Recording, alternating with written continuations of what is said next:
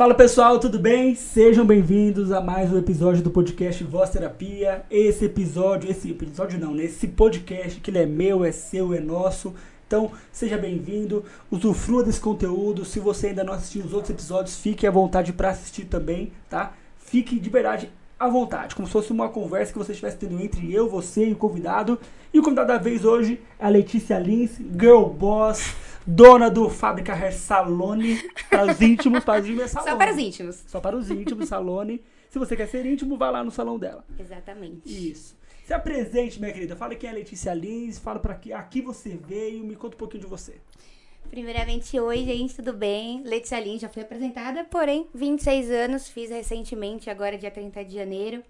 Tenho um salão de beleza, nome Fábrica Salon. Porém, a gente brinca que é o Salone pela forma que a galera começa a falar, né? Teoricamente. Mas tenho salão, sou formada em moda, tenho uma marca de skincare, tô começando aí do zero. A gente nem chegou a tocar nesse assunto, Não. né? Mas aí falar. faz um tempinho aí eu comecei a abrir uma marca de cosmético.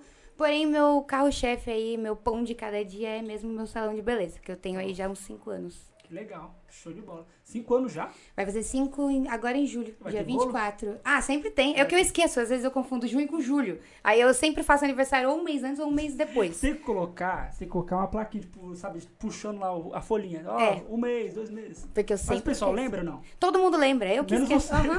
Mas Aí é- quando eu passo, o povo, putz, Mas eu imagino, né? Porque é um monte de coisa na cabeça. Aí você lembrar de tudo. Às vezes É. no- na correria do dia a dia você não vai lembrar mesmo. Não, e assim, uma semana geralmente antes do aniversário, eu tô. É o aniversário do Fábrica. É o aniversário. Chega no dia, nem lembro, porque é no meio do ano. Então não acabo não lembrando.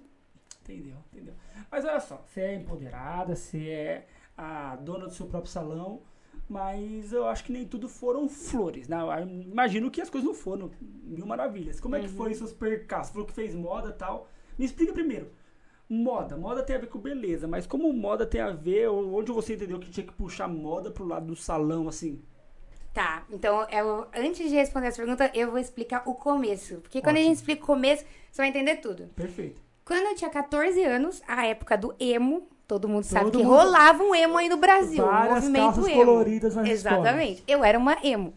E aí eu lembro que na escola, eu morava em Curitiba na época, não rolava muito, porque, tipo, eu lembro que a galera daqui de São Paulo era muito emo. Ah, tipo, era? o povo realmente usava as roupas. Tinha um dia em Parece- Curitiba. Parecia um estojo de caneta colorida. Exatamente. Agora, Curitiba, não. Curitiba já era uma galera que só ia pro parque, Barigui, que era onde perto que eu morava. Uhum. E não tinha muito disso. A galera ainda, tipo, tinha, mas não era a mesma coisa. E como eu- a minha família é tudo de São Paulo, eu já via isso.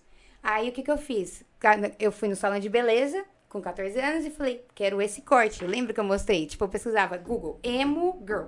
Aí eu achava os, os cortes de Avril cabelo. Lavigne? Avril Lavigne corte. Aí eu ia lá no salão e aí eu mostrava, fazia as unhas diferentes. Então eu sempre fui meio esquisita para a época. Hum. Essa era a teoria.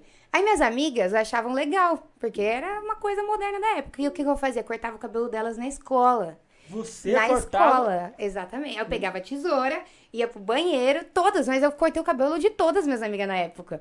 E eu cortava, tipo, eram uns cortes, tipo, aqui, repicadaço, e um fio aqui Mano, embaixo. mano. Pintava, pegava assim, fazia xadrezinho no cabelo com pós-colorante. E foi indo. E aí eu falava, gente, eu, eu nasci pra isso. Nasci pra- Sou uma cabeleireira, cara. Só que, mano, nunca rolou. Aí o que aconteceu? 14 anos.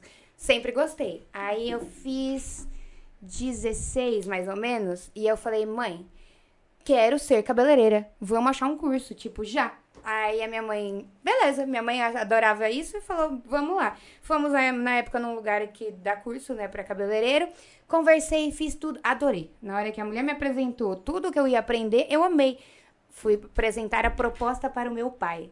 Ah, Pai, é o seguinte, quero fazer um curso, tal, tal, tal. Vou seguir nessa profissão de, do cabelo, gosto, é o que eu quero, vou fazer. Meu pai, não. porra, sério? Filha minha não vai ser cabeleireira. Aí eu, Ah, mas tinha aquele preconceito É. de, tipo, cabeleireiro... Não é igual hoje.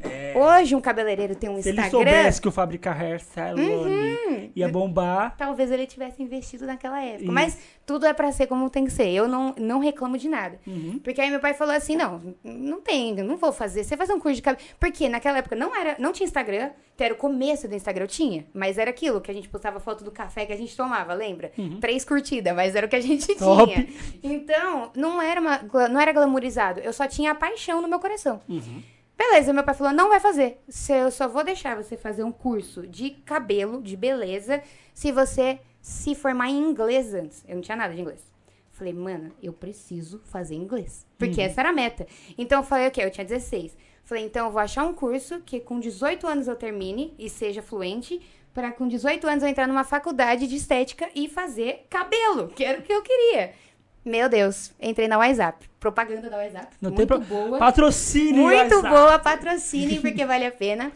Eu fiz um curso de 18 meses de inglês Certo. pra adultos. Eu passei, tipo, pedi pra entrar, porque não podia, porque eu era menor de idade. Mas eu pedi pra entrar nesse curso de adultos pra ver se eu fazia mais rápido e terminava com 18 pra fazer coisa de salão. Tudo esquematizado Tudo cabeça. esquematizado. Aí fiz, fiquei fluente, entrei, estudei, deu, fiz 18 anos. Aí veio a época da faculdade. Aí eu lembro que eu sentei, quando eu já tinha, já tava, pro- já tava começando a procurar faculdade pro cabelo. Eu sentei num salão desses bem de bairro, sabe? Bem ralé, como se diz assim. E o pro- cabeleireiro, tipo, me desmotivou total. Eu lembro que eu sentei e falei assim, eu queria ser cabeleireira. O que, que você me indica pra eu começar a estudar? Aí o cabeleireiro falou assim, mano, não faz isso não. Você vai ser pobre pro resto da sua vida. Foi o Ó. que ele falou. Aí eu falei, a segundo não o cara, que eu tomo. O cara motivou legal, né? Nossa, e ele era o Ele cabeleireiro, era o entendeu? cabeleireiro, Ele era dono do salão, aí fala, faz isso não, vai ser pobre Por isso que eu falo, salão ralé, o cara não acreditava nem no próprio negócio, né? Mas Aqui, não, que motivação, né, da, do bendito. Exatamente. Aí foi o segundo não que eu tomei. Aí eu falei, quer saber? Vou começar a procurar outra coisa. Eu já gostava de marketing, já tava vendo outras coisas que eu gostava, então também não era uma coisa tão ruim assim eu começar a procurar. Fiz teste para relações internacionais. É, fiz faculdade, fiz aquele, como fala? É, a prova, né? O Vestibular? vestibular. Fiz o vestibular para marketing. Ainda não tava me encontrando. Aí eu lembro que eu vi um clipe do Paramore, que a Hayley Williams, ela tinha um cabelo colorido. Aí eu olhei Uhum. cabelo de novo. Falei, mano, não acredito. Se eu fizer relações internacionais, eu não vou poder ser eu. Eu falava isso, porque com 18 anos a gente tem essa crise existencial. Tem, tem. Então eu tava nessa crise existencial. Aí eu falei, não, eu vou então fazer moda. Porque tem a ver comigo. Eu vou seguir num ramo que eu gosto. Aí eu já tava começando a pensar, vou criar uma marca de roupa, enfim.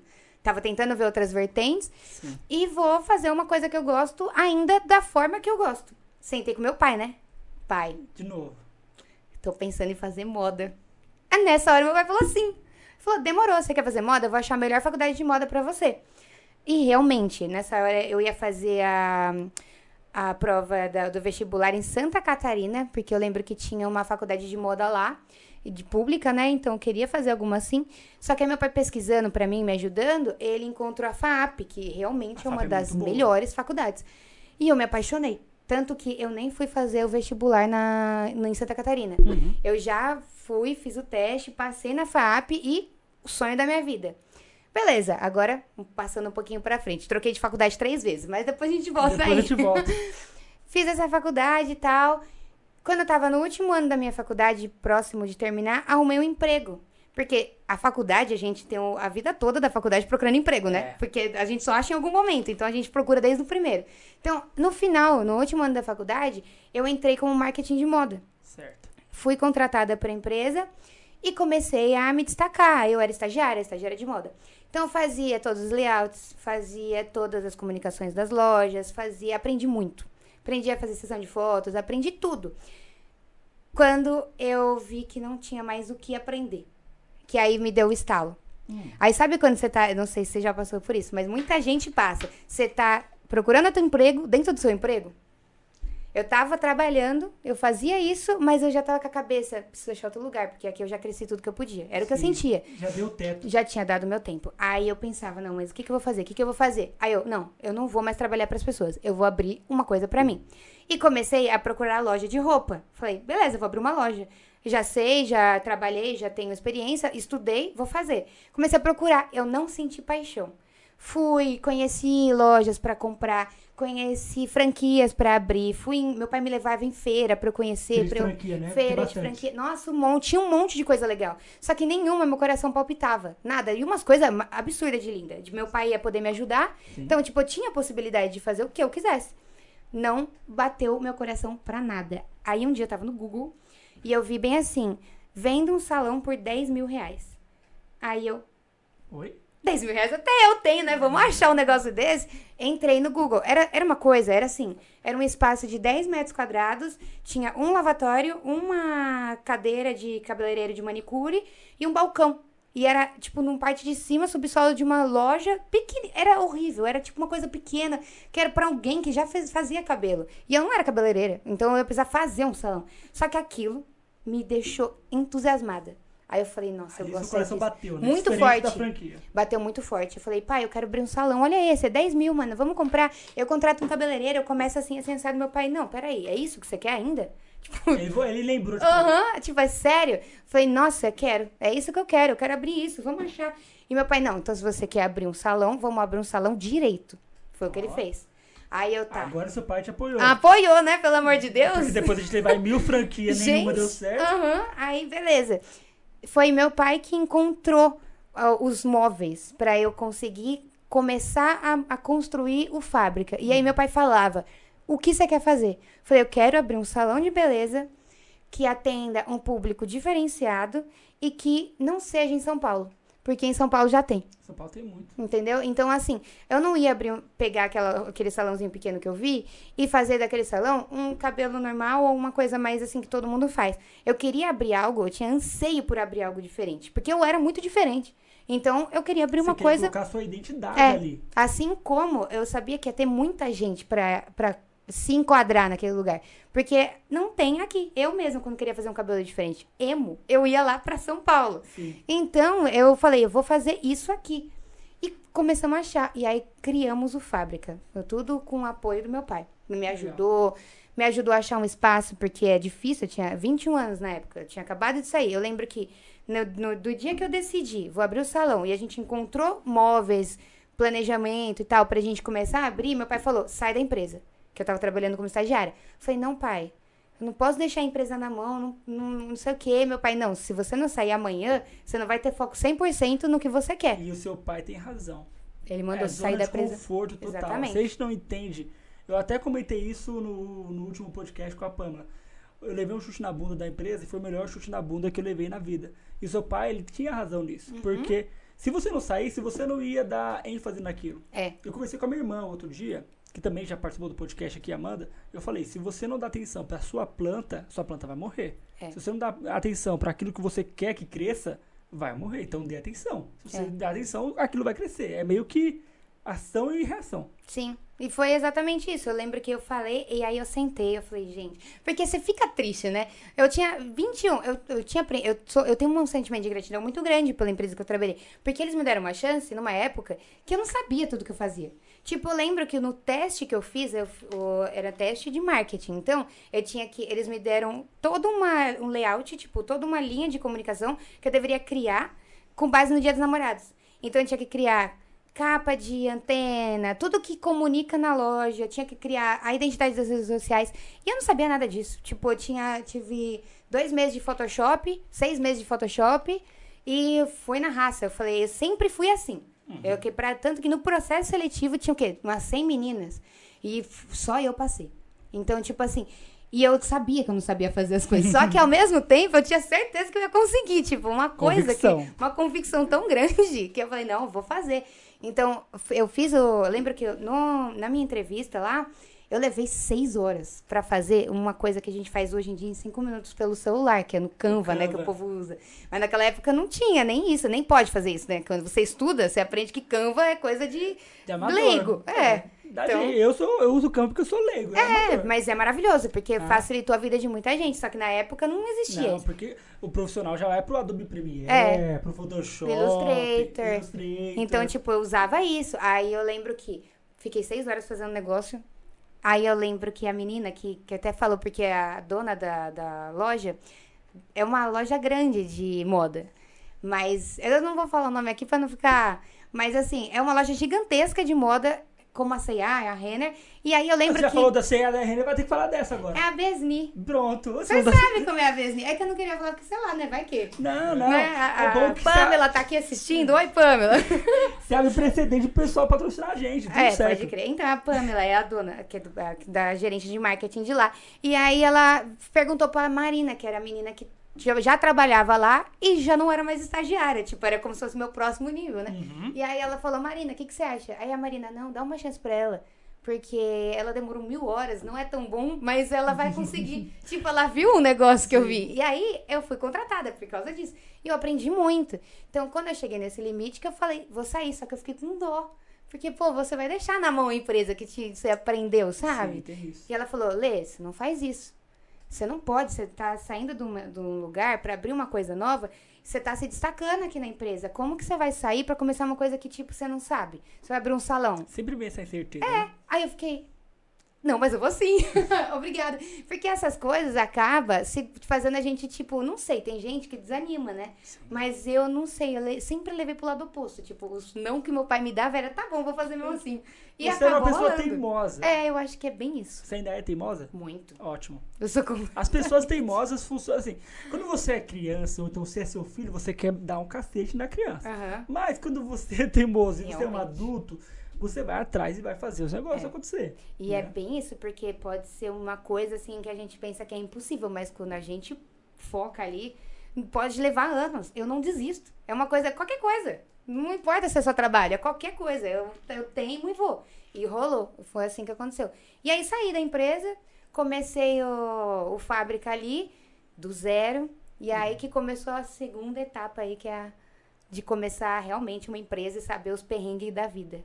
Ô, louco, você contou a história do... Do, Do zero. Do zero. É, exatamente. Por isso. Agora, a relação com moda e, mar... e, e a beleza, eu não ligo uma coisa a outra.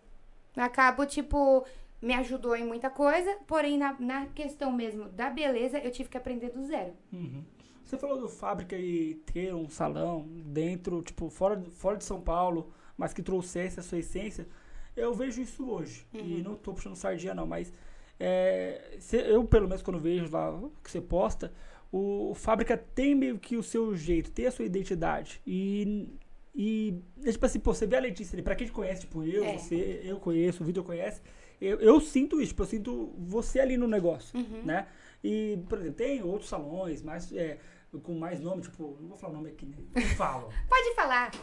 Pele com pele, Aham. outros que são, tipo, já tem renome no Sim. mercado, mas às vezes você precisa de um salão que, tipo, primeiro te entenda e conheça você. Uhum. E aí, ao mesmo tempo que você está nesse processo de atender as pessoas que é, querem uma identidade, você vai criando a sua e vai abrangendo, até você ser mesmo tamanho ou melhor que o pele pele. Eu, tô falando pele pele porque eu nunca conheço, tipo assim, Sim. de nome. Tem outros aí que sabe Ah, tem todos? tipo Jacques Janine, Isso. tem o Romeu Felipe, que hoje em dia é super famoso. Sim. Mas é que eu- é o que eu falo. Eu não. é, isso foi uma pessoa muito importante na minha vida, que foi o meu primo. E ele é ele é estudado do marketing, né? Ele fez todos os cursos de marketing, faculdade, pós, trabalha com isso. Então, assim, um dia ele foi no meu salão e sentiu exatamente o que você tá falando. Ele sentiu o que eu sou ali dentro. E aí ele falou: Eu vou te ajudar. Eu vou fazer um planejamento porque você quer. Me fala o que você quer. E aí eu contei mais ou menos o meu plano futuro, que era até 2022. E aí ele falou: o seu salão, ele não é um, você não é cabeleireira, como por exemplo, se você for no Romeu Felipe ou o Jacques Janine, que era o Jacques Janine o cabeleireiro, ou o Romeu Felipe, então assim, como eu não sou a cabeleireira, o- as pessoas elas têm que ir pro meu salão pelo dono. Porque se eles forem pro meu salão só pelo cabeleireiro, se o meu cabeleireiro um Sair dia sair do meu salão e for pro outro salão, ele vai pro outro salão. Ele É. tá seguindo o cabeleireiro.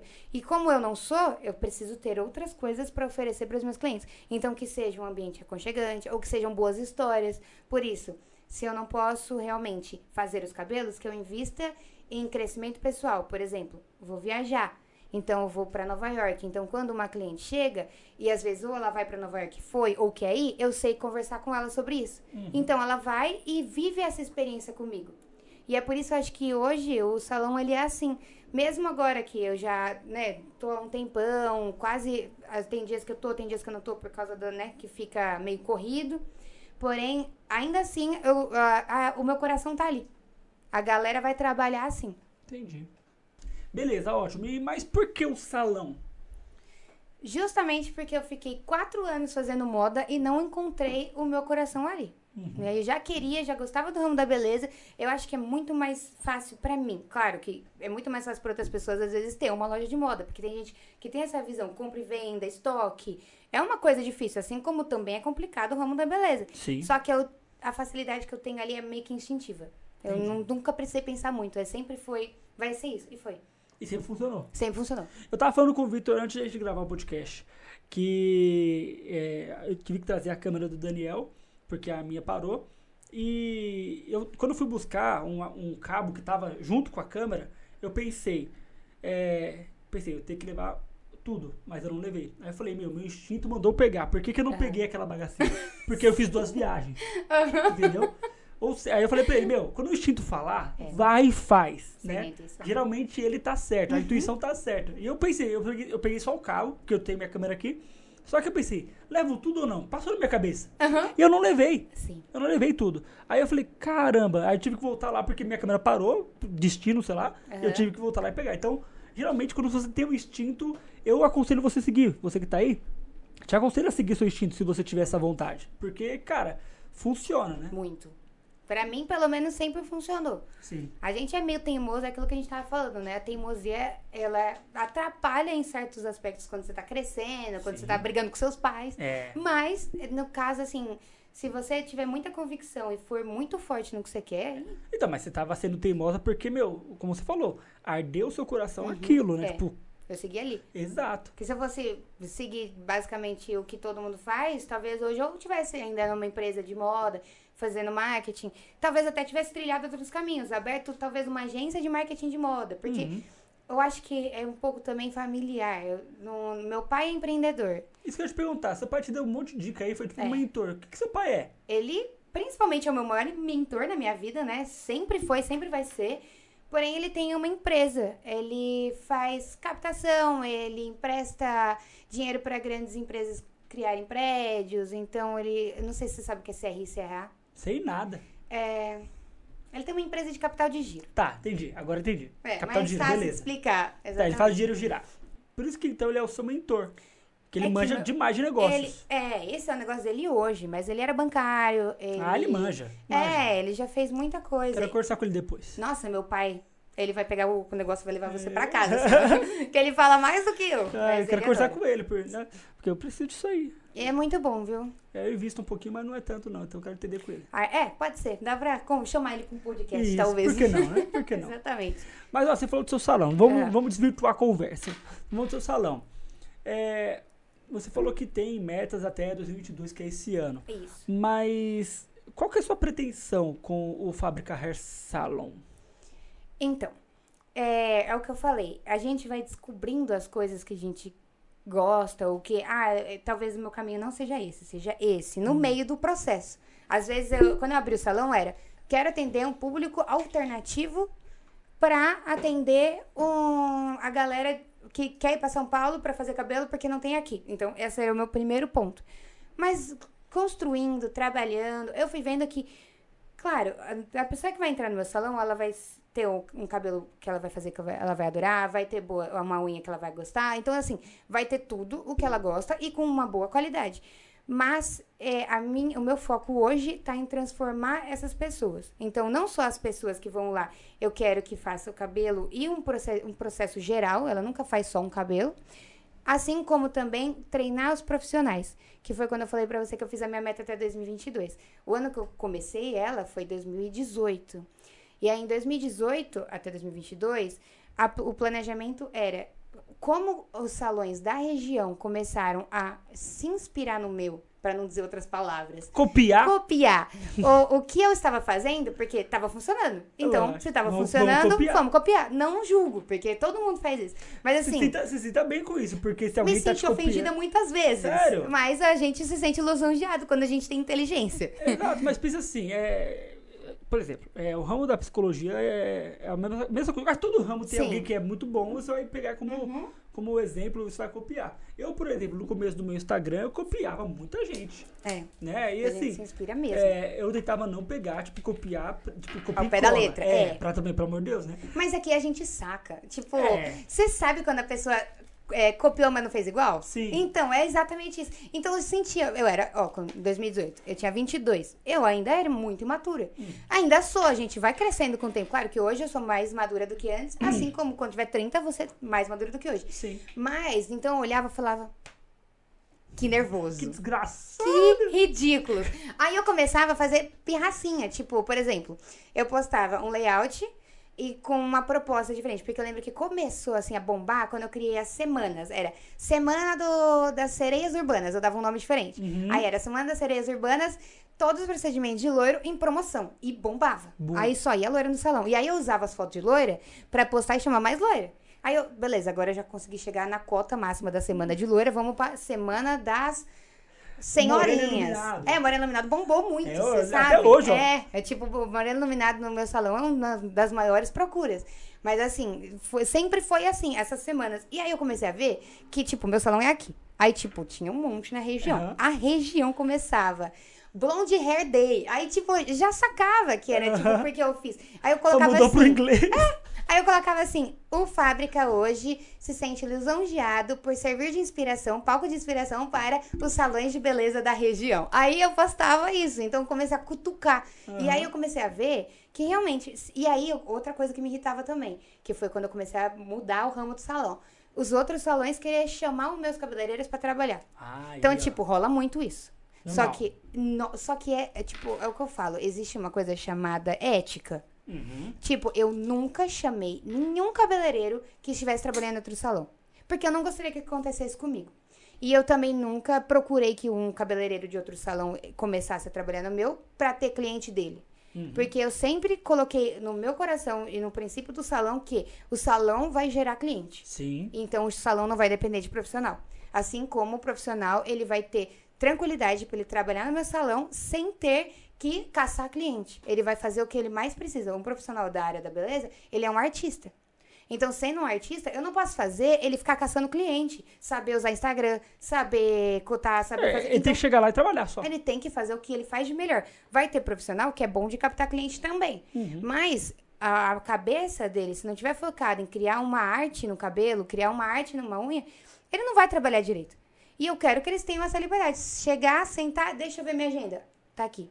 E aí a agenda tá feita e tá tudo certo. Então eu comecei a ver que a galera, os outros salões, começavam a chamar meus profissionais. E como eu sempre tive uma amizade muito grande com eles dentro do salão, eles, Letícia, olha o salão tá me chamando. E eu ficava, mas que bando, gente, que que é isso? Aí eu comecei a tentar melhorar essa minha raiva Sim. interior e fui é, é, planejando ser outra coisa. Já que eles querem roubar meus profissionais, então eu que treine os profissionais para eles. Vou criar uma escola.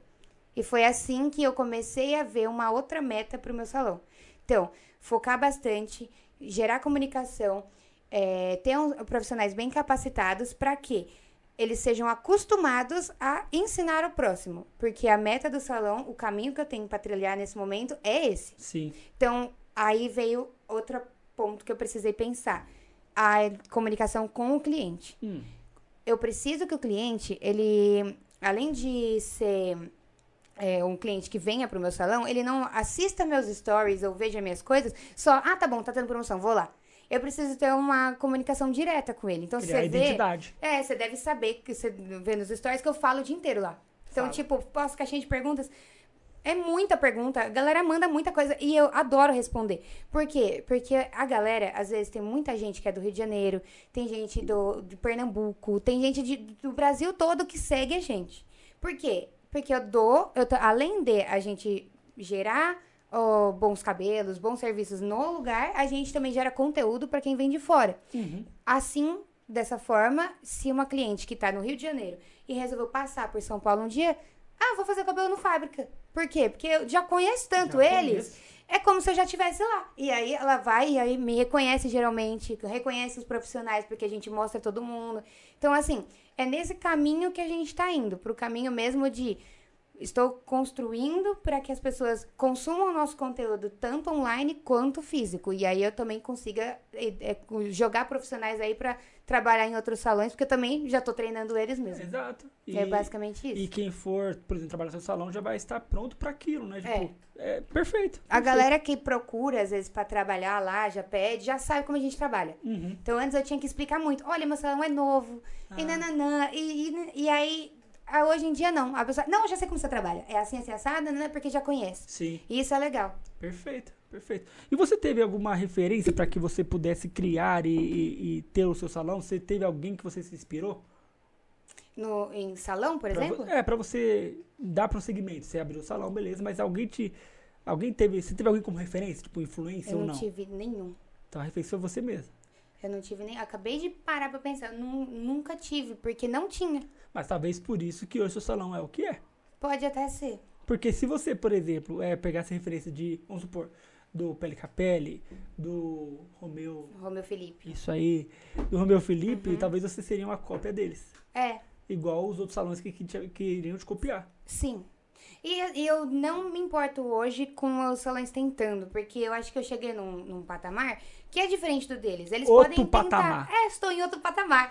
tipo assim, eles podem fazer exatamente a mesma coisa que eu. Mas eu acho que, tipo, a galera, elas, ela, se identifica. Eles não vão ser você. Eu gosto de falar de story. É. Quando a gente fala de story, Instagram, é isso, é você criar intimidade. É, eu também já ouvi muito isso de marketing, quando o pessoal fala assim, ah, Davi, você vai mexer no Instagram, tem que ter o marketing e tal. É você criar intimidade pra pessoa se sentir à vontade. Por exemplo, às vezes eu gravo story aqui pra pessoa se sentir à vontade, porque aqui é onde eu atendo também. É. Aqui é meu estúdio barra meu consultório. Sim. E a pessoa sente vontade aqui. É. Entendeu? Acho que. Até eu comentei com você. Tem gente que eu chamo aqui que não é meu. Não é meu conhecido, não é meu amigo, mas chega aqui, tipo, de boa, conversa flui. Tranquilo. Por quê? Porque Sim. já me conhece. Então, essa questão de intimidade, o marketing de intimidade facilita pra você. É, porque eu acho que eles pensam, eu já consumo tanto aquilo, já vejo. Eu, eu, ele não, eu acho que a galera que vai lá, eles não se sentem realmente tendo que conhecer um espaço. Porque não é quieto o meu salão. Ele não. eu- se você for no meu salão, não pense Mas que que salão você é quieto? Mas que salão não, é quieto? O Pele Capelli, por exemplo, é um Sério? salão. Assim, Silencioso? não é que. é- Mas é que o Pele Capelli, tipo. Vai só as madames lá, Então, né? e eu, assim, eu atendo uma dama. Não que o seu não vá. Só que as madames no meu salão são madames como eu, entendeu? Aham. Assim, elas gostam, é da bagunça. Sim. Porque eu lembro que qu- agora eu tô no shopping, né? Então o shopping é diferente, tô re- me readaptando a isso. Mas eu- quando eu era na Figueiras, né, meu salão, na rua, eu lembro de um dia que eu fiz uma experiência. Eu falei assim. É, eram dois andares. Então, eu fazia. Como era muito. eh, No sábado era muito lotadão, eu colocava muitas das meninas pra fazer as unhas só lá em cima. E colocava, tipo, embaixo quem fazesse, fizesse coisas mais rápidas e tal, pra poder ter um giro rápido. E em cima elas teriam, um, tipo assim, tranquilidade. Fazer a unha, porque eu gosto de fazer a unha quieta. Hum. Embora meu salão não seja assim, mas eu gosto de ficar quieta. Ou é o momento que eu pego pra mexer no celular, porque no meu salão não tenho isso. Então, assim, mas aí eu tentei fazer isso lá. Eu lembro das clientes falando assim. Por que, que eu vou ser atendida aqui em cima? Não, me desce, eu quero ficar na muvuca lá embaixo. E era assim. E aí Quero ficar na pista. e Não era quero ficar no assim, camarote, e tipo, cê- na eu vejo às vezes, porque meu salão tem uma inspiração bem assim, nova-iorquina, né? Tipo, Sim. não pego muito assim. Aí eu sei que eu assisto aquele, o Salão do Barulho, aqueles filmes do, dos Estados Unidos, dos salões mais, tipo, doidão, é o meu salão. Tipo, não é um, um, um ambiente que você vai ficar sem conversar, não é um ambiente, você vai ouvir gente falando, vai ouvir música alta, porque se, por exemplo, que eu que esse lado do Capelli é, é mais calmo, porque a música é clássica. É verdade. É uma música pra você ir e ficar. Tipo, se você Como se fosse senta. um spa. É, se você senta no lavatório pra hidratar o cabelo, você vai até dormir. Por quê? Porque é o momento de relaxar. É o que o Pele- Capelli proporciona. Mas eu não proporciono isso. Uhum. Entendi. Você proporciona diversão. A bagunça. A bagunça. A bagunça. Boa, boa, gostei. Basicamente. E aí, de novo, entra naquela questão de você criar a sua identidade, É. né, para aquilo. Eu acho que é porque minha vida é bem assim, né? Sim, É bem essa coisa assim. é agitado. Aham. Então, aí você traz isso pro fábrica. É, aí é, é a, a questão da identidade que a gente falou. É. Muito bem. Agora, outra pergunta. É, você sendo é, a pessoa que está à frente do fábrica, você falar no Instagram lá, aparece e tudo mais, você acaba sendo a vitrine para o fábrica. E aí eu acho que é meio difícil você não ficar arrumada. Ser obrigado, ser obrigada a ficar arrumada, talvez. Aham. Ou não. É, não, eu sou obrigada. Hum. Eu acho que isso é uma coisa que eu deveria ser politicamente certinha pra isso. Certo. Mas eu não sou assim. Não é sempre. Eu quase nunca, Davi. Sério? Uhum. É que eu imagino, tipo, como, eu- como eu acabei de falar. Às vezes eu acho que a pessoa tem que ficar toda nos trincos porque você é a dona do salão, ainda mais salão de beleza. Aham. Mas não precisa. Você não se sente necessariamente obrigada a isso. É que tem uma frase que todo Vai. mundo fala, que é, nossa, se nem a dona do salão tá com o cabelo arrumado, como que eu vou lá? Isso daí é clássico, todo Hum. mundo fala isso. Tipo, mano, como é que eu vou fazer o cabelo com essa cabeleireira se o cabelo dela é assim? Certo. Mas é que na, no, no dia a dia, Tipo assim, ó, eu abro o salão 10 da manhã. Certo. Quando eu tenho que abrir o salão 10 horas da manhã, é porque eu tenho um recepcionista pra fazer. Mas quando de repente a folga, ou eu preciso abrir, ou. Eu não sou uma pessoa que acorda cedo. Eu não vou me arrumar, Davi. eu não vou. Então eu abro o salão do jeito que eu acordo. Eu vi aquele meme, um meme que faz isso, né? Tipo É assim. jeito que eu acordo. Você viu aquele meme lá que a pessoa, ah, é, a pessoa é dona do próprio negócio, ela deve chegar assim. Aí quando vem a pessoa, aí a pessoa chega, Humilhado. É, A gente um chega mão, humilhado. um monte não tem como. Não tem como. É, na vida do dono de um, É. um autônomo, dono de um próprio negócio. É, é bem isso. Eu não que consigo. ele chegar de carro, alguém abrindo a porta pra nós, né? Quando eu tenho tempo, eu vou. Aí eu peço, por favor, lava meu cabelo. Aí alguém vai lá, me arruma e eu volto pra fazer. Mas a, a galera já me acostumou, já se acostumou. Uhum. Tipo, eu não, eu não sou a vitrine do salão. Não sou. Eu sou a pessoa que vai ajudar você, tirar suas dúvidas, fazer a pessoa se sentir em casa. Mas eu não sou a, a- o modelo de dona de salão vitrine. Eu não me considero. E Sim. também não acho disso uma coisa que eu vou conseguir mudar. Eu tô há cinco anos já, né, Sim. Davi? Então, poderia ter melhorado no tempo. Não mudei. Não, mas isso não necessariamente deve ser uma questão de melhora ou não. É a Uhum. forma como você se sente à vontade. É, E se o pessoal entende isso, tá tudo bem. é, nunca foi uma coisa que atrapalhou. Mas é claro que se eu tivesse arrumada todos os dias, seria mil vezes melhor. Isso é meio que, tipo, vi- imagem. É uma imagem. Sim. Tipo, eu não posso estar com uma olheira ali de cansada pra uma pessoa que vai fazer. Só que no dia a dia a gente não lembra disso. Mas as pessoas também vão entender, né? É, eu acho que as minhas recepcionistas estão sempre muito bem vestidas e arrumadas. Aí, ó. Isso que importa. Isso que verdade. Porque eu tô lá pegando as caixas se precisar, ou correndo pra lá e pra cá, então acaba que. Mas elas estão sempre bem arrumadas. Ótimo. Você é uma pessoa simpática, alegre e tudo mais, tá demonstrando isso aqui no, no podcast. Mas, e, também, sendo chefe do, do, do negócio, é, imagino que seja, não seja tão fácil lidar com pessoas, clientes, é, funcionários e tudo mais. Como é que a Letícia lidando com as pessoas? Ela é toda hora alegre, feliz, simpática, uhul pra cima? Ou como você tem seus momentos que você, tipo, não está tão uhul? Sei. Vamos lá. É assim, é, eu há um tempo atrás, no começo, assim, eu tinha o quê? Primeiro ano do Fábrica, eu fiz um curso de empre- empreendedores para salão. Isso é curso ótimo. de gestão de salão. E aí, é, o- um dos, das pessoas, é, é, é palestrante, né, que fala, ele tava dando a, a dica pra mim do futuro, que eu não sabia na época. Na Já época eu tava, ai meu Deus. Mas hoje eu falo, aquilo é inteligente. É assim, funcionário é difícil em qualquer empresa. Não importa se vai ser um autônomo, que no meu salão são todos autônomos. Não importa se vai ser uma empresa, de repente, um restaurante. Ele sempre tem a vida pessoal. Uhum. Então, por exemplo, você vai pedir um vale pra você. É lá, pra- é lá mesmo que ele tem que pedir. Ele não vai pedir pro pai e pra mãe, pro É. tio, pro irmão. A empresa dele, é o trabalho dele, é onde ele tem o sustento, é onde ele vai pedir o vale. Então, eu não posso fazer cara feia, por exemplo, pra isso. Sim. Agora, da mesma forma que ele vai pedir uma coisa que é normal, um vale, ele também vai querer conversar porque ele tá com problema na casa dele. Uhum. E às vezes, eu tô com problema na minha casa também. É. Só que eu não posso transparecer isso. Por quê? Porque se eu não for o pilar que tô indestrutível, a pessoa desanima. É então, verdade. assim, se eu não. É, é o que eu falo.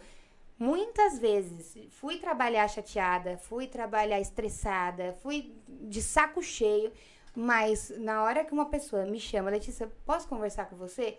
Pode. E é isso. Eu não, não tem tempo ruim. Aí a pessoa vai me contar a vida toda. Porque meu marido tá não sei o quê. Porque a minha filha. E aí, o que... nessa hora você até esquece seus problemas. É. E aí, quando você. Tá... Você sabe, você é psicólogo. Sim. Quando você tá ouvindo e você, vendo de fora, consegue dar um conselho prático, porque eu não, não tenho como ajudar a pessoa no, no problema em si dela, não vou resolver o problema. Mas às vezes, de uma maneira prática, você fala uma frase que você fala, verdade, vou tentar. E aí, pronto, você clareou o dia dela. Aí eu sei que eu fiz um bom trabalho com uma pessoa dentro do meu salão próximo. Porque aí vem o outro, né? Então, Sim. eu tenho 16 funcionários. Já teve época que eu já tive mais de 20. Então, é 20 pessoas querendo conversar. Às vezes todas de uma vez, às vezes uma por semana. Então, assim, eu lembro que ele falou: vai ter gente querendo falar com você o dia inteiro. Vai ter aquela pessoa específica que vai querer falar com você todos os dias. E aí, quando você vê ele chegando, você vai falar: não, ele aquele menino de novo, não. E você vai querer sair. Só que não saia. Porque ele só tem você pra conversar. Então você tem que ser indestrutível. Então é o que eu sempre pensei. Eu não sou carrasca, Davi. Não, não, eu não dou bronca. É assim, claro, tá uma zona tal coisa. Aí eu vou chamar atenção, às vezes eu vou falar, gente, vamos prestar atenção e tal. Mas assim, eu não sou a pessoa que morde, eu sou mais a pessoa que assopra. Uhum. E aí, pra isso, a gente às vezes chama Marcela, que é minha recepcionista. Ajuda lá, co- coordena aí na parte chata, pra não, também não transmitir, não ser sempre a pessoa que traz as más notícias. Mas eu sou sempre assim. Não tenho muita diferença muito do que eu sou, não. Sim. Entendi. É porque o pessoal, é, por isso que às vezes as empresas de família não funcionam tão bem, né? Porque o problema é estar lá na casa, aí vem pro trabalho, e a pessoa já sabe a treta, aí desanima, aí tem uma coisa ali, uma rusga aqui, por isso que o pessoal também às vezes foge, né? É. E geralmente empresa familiar, raras são elas as que funcionam e são duradouras, né? É Porque complicado. você juntar uma coisa pra você, tem problema, eu, tô- eu, eu também vou ter meus problemas. Aí se eu transparecer isso, aí, como você falou, desanima, a pessoa não quer, não quer trabalhar direito, isso, aquilo, vem um monte de coisa, né? É, é, e aí se você não tá pronto pra conversar, ou você também tem que ter uma visão além. Por exemplo, fulana, vamos pôr um nome ao vento aí, sei lá, Renata. A Renata, ela está, ela trabalha todos os dias dessa forma. Ela faz uma semana que ela tá quieta. Ela não foi falar comigo, mas eu vou falar com ela. Porque ela tá diferente. De repente ela tá com um problema e quer falar. De repente ela tá desmotivada. Eu preciso saber, porque eu não posso deixar minha equipe desmotivada. Sim, Então, é ter um pouco dessa sensibilidade com pessoas. sim, legal. Não, é a famosa empatia. É, tem que Empatia. ter empatia. E qual a maior dificuldade que você tem em gerenciar um salão? Me fala a sua maior dificuldade gerenciando fábrica Hair Salon. A minha maior dificuldade, eu acho que é ser organizada com coisas burocráticas. A burocracia anda com você. Não. Porque eu acho que fiz moda, sou toda avoada, então, assim, sou intuitiva, mas não sou, assim, organizada. Eu tenho uma agenda, porque eu aprendi com você mesmo, que toda vez que eu lembrar de alguma coisa, anota, porque eu vou esquecer. Isso. Mas eu esqueço mesmo assim. Então, eu esqueço de olhar a agenda. Então, tipo assim, eu preciso... Anota, tipo assim, ó. Anoto Anota, olhar a agenda. e não olho a agenda, entendeu? Então, é, essa é a minha maior dificuldade. E é desde sempre. Eu, é o que eu falo. Hoje, eu peço para que as minhas braços direitos me lembrem das coisas que são pequenas. Às vezes é tipo pagar o sistema que funciona no salão. O básico. Uhum. E é, esqueci. Entendeu? Então é coisa besta. Esse, esse tipo de coisa é a minha, a minha maior deficiência dentro do salão. Mas é porque eu não tô passando pano pra você, mas é porque você vai ter que ter é, outras pessoas, braços direitos, pra que possa fazer isso. Porque você vai estar com outras, coisas na cabeça, preocupada com coisa ali, outra aqui. E às vezes vai ter que ter uma pessoa mais burocrática que vai cuidar É. dos pagamentos dos fornecedores, pagamento da luz, Uhum, é. pagamento do assim. aluguel do salão. Aí né? tem aquela a galera que trabalha na retaguarda, né? Tipo, Uhum. tem a, a comissão de frente, eu, Marcela e a Verônica, que são as minhas recepcionistas. Sim. Aí a retaguarda, a advogada que faz os contratos do salão, que fica me lembrando que eu tenho que terminar esses contratos. Aí tem a contabilidade que me lembra da conta que eu tenho que fazer para poder fazer o funcionário que, que é que é registrado. Então, assim, é há uma galera por trás, e ainda assim a Letícia esquecendo aqui no meio. Mas aí tem a Marcela de novo, Que que vai vai, lembrar lá e vai você. me lembrar. Então é assim que funciona. Legal. Agora mudando um pouco de assunto, não saindo do assunto. Nós falamos é, é, de negócio e tudo mais e você é empreendedora. Teve a pandemia, ou melhor, está tendo a pandemia, mas lá no começo da pandemia afetou uma galera. Como foi para você passar pela pandemia sendo empreendedora, autônoma, dona do próprio nariz? É, foi complicado. Foi tenso? Eu acho que foi complicada pro Brasil inteiro, em todos os ramos. Pra mim, foi assim, é, quando teve que fechar, fechou. Certo. Quando tinha que trabalhar e poderia trabalhar reduzido, eu trabalhei. Uhum. É, eu, eu- a gente tinha uma comunicação muito boa dentro do, do- do- da galera do salão, que era quem quer trabalhar, vai. Quem não quer, fica em casa. Por quê? Porque tá liberado, mas tem gente que tem medo. E eu não vou obrigar ninguém a trabalhar. Mas a galera é autônomo. Então, assim, eu não precisei pedir pra ninguém. Autônomo. Eles que pediam, basicamente, Letícia, vamos tentar ver se fica até mais tarde. Eu falava, não dá, não tem como.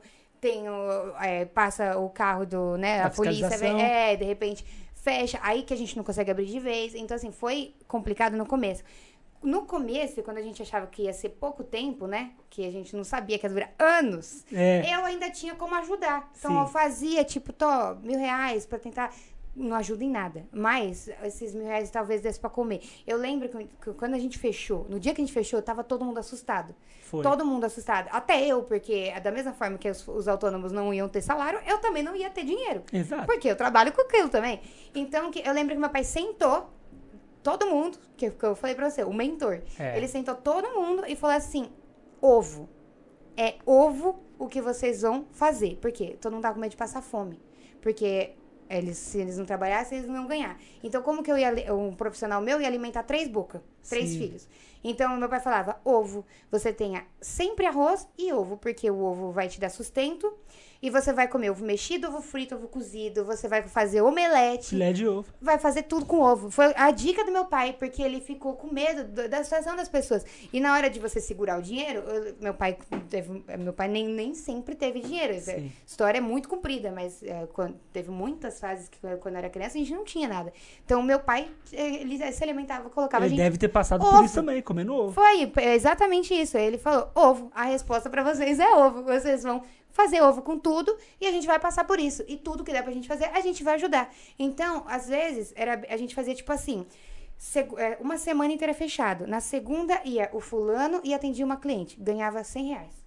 Na terça eu colocava outro e atendia outra cliente que queria fazer, eu ganhava mais 100 reais. E aí eles iam fazendo assim e a gente foi Um tipo de rodízio. tipo um rodízio.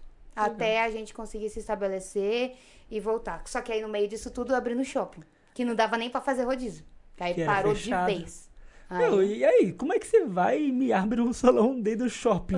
Foi engraçado, porque o salão do shopping, a gente. Eu, ele já era pra ser aberto. Antes da pandemia. Certo. Assinei o contrato pandemia. Aí eu falei, Zica. maravilhoso, né? Eu acho que foi um pontapé incrível. Aí ficou o shopping inteiro fechado, obra parada, tendo que pagar aluguel do meu salão da Figueiras e o aluguel do shopping. Então, as contas dobradas.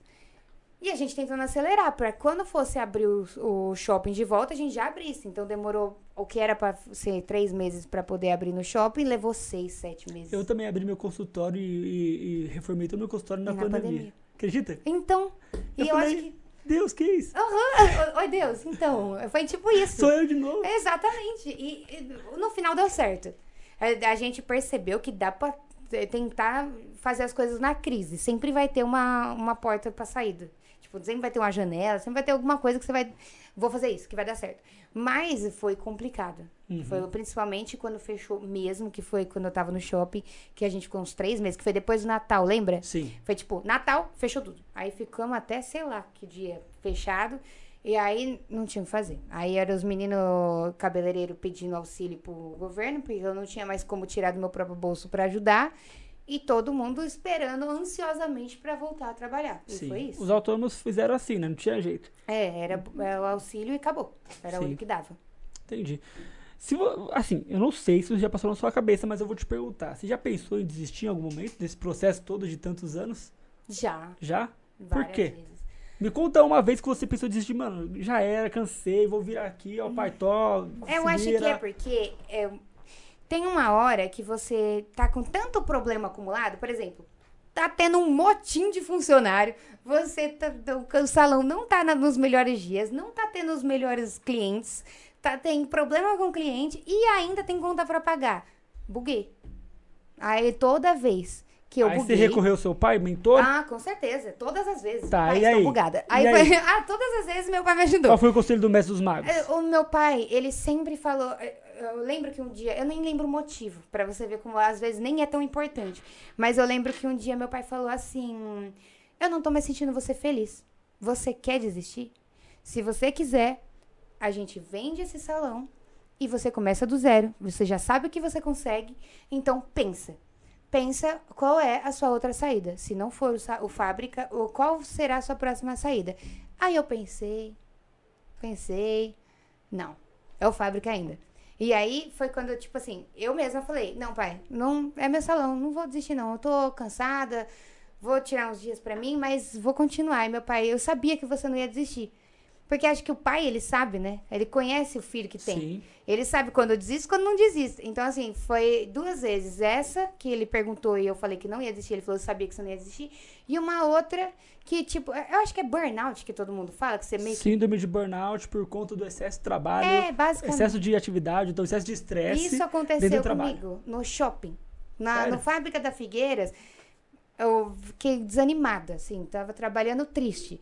Mas não era, assim, excesso de estresse. Agora, no shopping é complicado.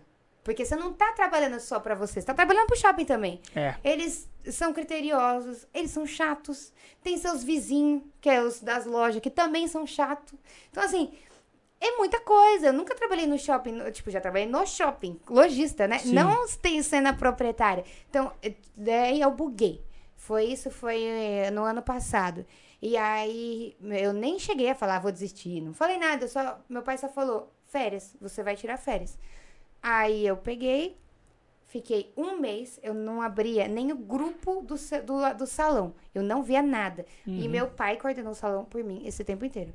Sim, mas esse é o ponto. O autônomo geralmente não tem férias, né? Uhum. Eu, eu me dou férias assim. Eu comecei a funcionar de férias o seguinte: eu não pego um mês, eu pego uma semana, É. pego, sei lá, quatro, cinco dias. Eu vou fazer das minhas férias picadas. E aí dá um mês. Geralmente dá certinho um mês. Uhum. Sim. No ano, certinho, certinho. E é, é, o autônomo não tem essa, essa sensibilidade, porque ele tem que fazer dinheiro o tempo É. inteiro. E ele não quer saber de sair, senão ele sair, ele vai dar ruim. É mas, porque- se não dá, se- mas se não sair, vai dar ruim com ele. Vai. E, e dá, viu? Dá. Porque se eu tô estressada, o- aquilo é o que eu falo. As pessoas, elas percebem. Uhum. É, o salão, ele. O meu salão, eu, eu não sei, eu ouvi alguém falando isso, não me lembro quem, mas ela falou assim: esse salão, ele tem muito amor. E a Letícia trata as pessoas com tanto amor que as pessoas daqui são amáveis. Então, tipo assim, se eu tô estressada, a galera fica estressada também. Sim. Tipo, é, eu chego assim com a cara amarrada, o povo já tá estressado. Então eu sei que se eu não tiver bem, é melhor eu. Hoje eu não vou ir trabalhar. Eu É melhor. prefiro não ir trabalhar. Eu aviso, hoje eu vou ficar em casa, tá? Fulana, segura as pontas pra mim. Se Sim. precisar, você me liga, eu vou ficar em casa. necessário ter esse momento de descanso, esse momento de, de reflexão, às vezes, É. porque às vezes você não vai estar bem, às vezes você vai acabar é, contagiando as pessoas que estão lá dentro. É. Tipo, pô, não tô bem, aí o salão fica com maior climão, as pessoas só têm direito, que é o seu ganha-pão, Uhum. aí dá ruim. Então, às vezes é melhor você se retirar em alguns momentos, ter essa sensibilidade de saber quando se retirar, É, pra você não dar ruim com tudo, né? sim. Porque, de novo, fábrica hair, é, como eu falei, para- é, é muito de você. Então, esse muito de você tem que estar ali ou É. não, né? E se eu não tiver 100%, ele não vai estar 100%.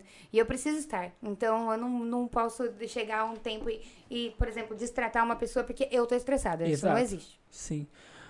Eu acredito que todos nós é, temos na vida um propósito, metas, planos, expectativas, tudo mais. Você me contou um pouco de quais são as metas, expectativas do salão. Qual que são as suas, como Letícia Lins, dona do Fábrica Hair? Expectativas pessoais. Pessoais, profissionais, do jeito que você bem entender. É que assim, eu não me imagino pra sempre sendo dona de salão. Uhum. Eu acho que o, o fábrica, eu não vejo como um salão de beleza, foi o que eu falei. Eu vejo ele como um hub de informações, um, um instituto de comunicação. Mas assim, o, o- eu acho que o, o meu ponto assim vai ser ter o salão até onde tiver que ter. Se tiver pra sempre, melhor ainda. Vai ser o meu. Como Seu se fosse o xodó? meu filho. É, é o meu filho que eu vou ter pra sempre. Se não, também não me importa. Eu abro o outro, eu abro outra coisa, começo do zero.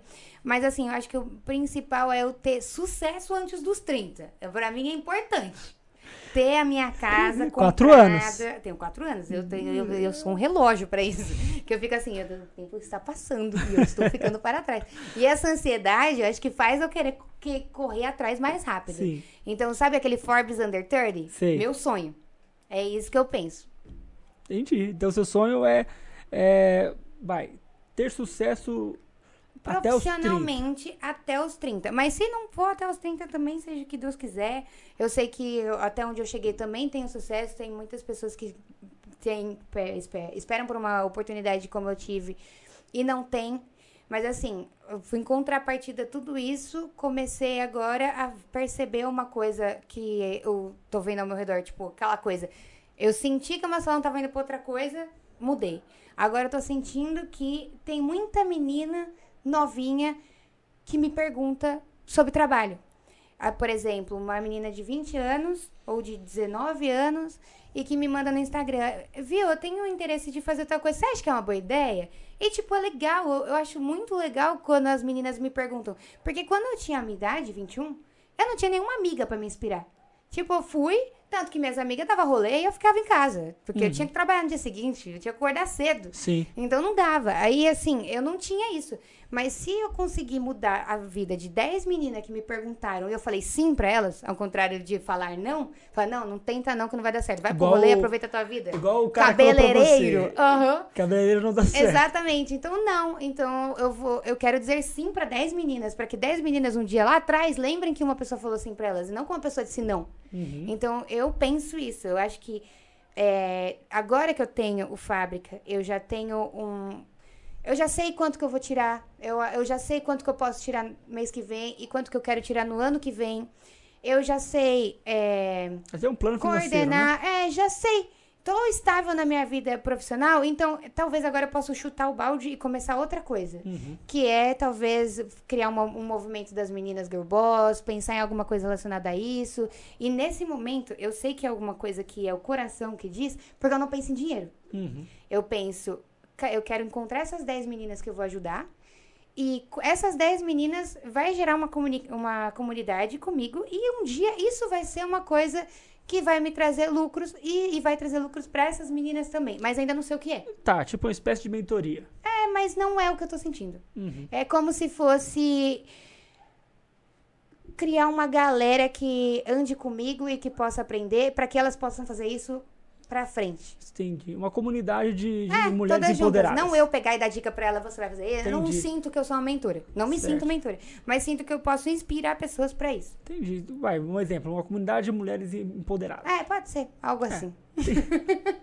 Algo Certo. relacionado, talvez. Entendi. Não, tá, legal, a ideia é ótima. Se- é Porque assim, você pode usar do seu exemplo pra trazer ajuda pra elas. Não que você vai mentorar, igual você falou, É. mas é, pela caminhada que você teve, você pode trazer ali uma ajuda ou outra pra que as coisas possam funcionar pra elas também. Da mesma forma que o pessoal te procura e você dá uma dica ou outra e você não fala, cabeleireiro não dá dinheiro. É, não falo É. isso. Mas também, assim, também não dou dica grátis, porque tem muita gente. Dica vai- grátis. É, não dou dicas grátis, porque, por exemplo, a pessoa vai abrir um salão. Tem gente, a gente sente maldade. Ah. A gente sabe quem tem maldade e quem não tem. Certo. As meninas que eu falo, que vêm me perguntar e tal.